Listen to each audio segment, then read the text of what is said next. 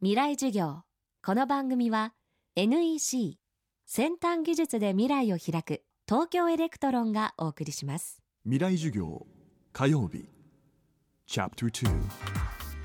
今週の講師は安藤美冬さん。安藤さんは株式会社スプリー代表。自分を作る学校代表という肩書きを持つ一方特定のオフィスを持たないいわゆるノマドワーカーとしての新しい仕事のスタイルが各メディアで紹介され多くの反響を呼びました。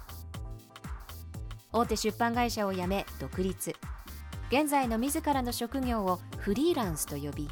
書籍の PR やプロデュースコンサルティング業務企業への SNS の利用法のアドバイスなどさまざまな仕事を手掛ける安藤さんはご自身の仕事のやり方のメリットをこう説明しています。未来授業2時間目。テーマはルパン三世式ワークスタイル。私個人で言えばですね あの、まあ、ルーティンワークをやらないと決めた人間なので日々いろんな仕事ができるのは楽しいと、まあ、それはまず大前提であります。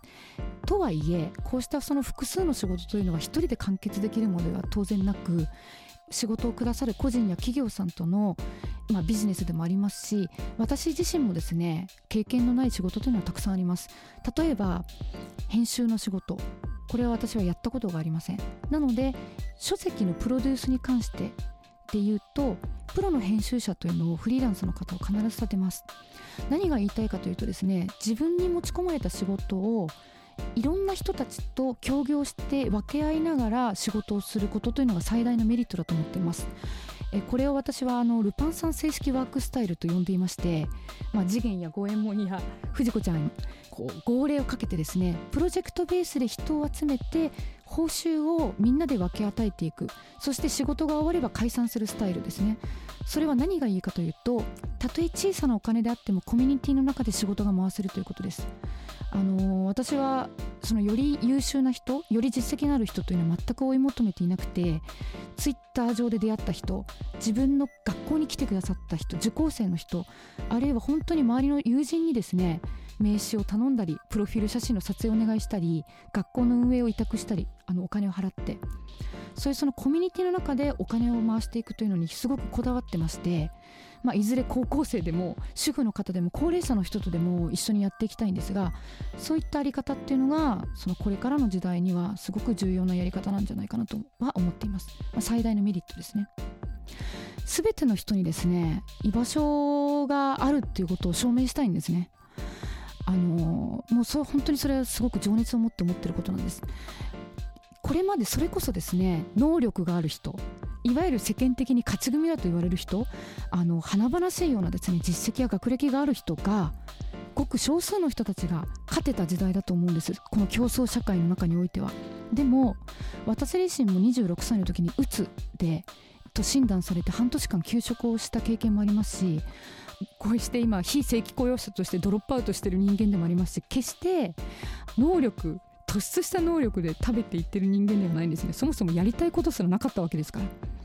でそうした私がですねその本当に思うのは、え、実績だけではない。突出した能力がなくても、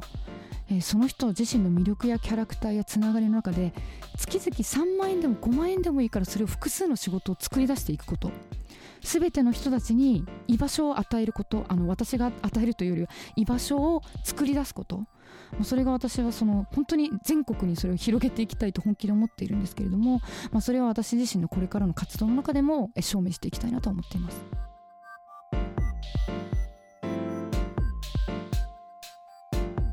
未来授業。明日も安藤美冬さんの講義をお送りします。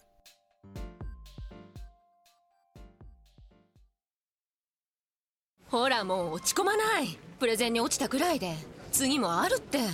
ただね頑張りは大事。NEC のビジネス情報サイト「ウィズダムはチェックしてる？トップが語る成功秘話からプレゼン力診断まで。絶対肥やしになるから。NEC のビジネス情報サイト「ウィズダムで検索。さあ飲みに行くわよ。NEC